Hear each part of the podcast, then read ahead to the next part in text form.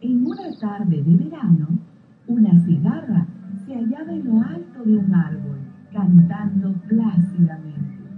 De pronto, se dio cuenta que debajo de ella había una larga fila de hormigas que llevaban alimentos sobre sus espaldas. Sin darle importancia, continuó con su canto. Así pasaban los días.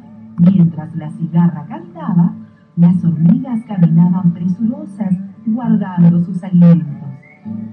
Una tarde no soportó más la curiosidad y le preguntó a una de ellas.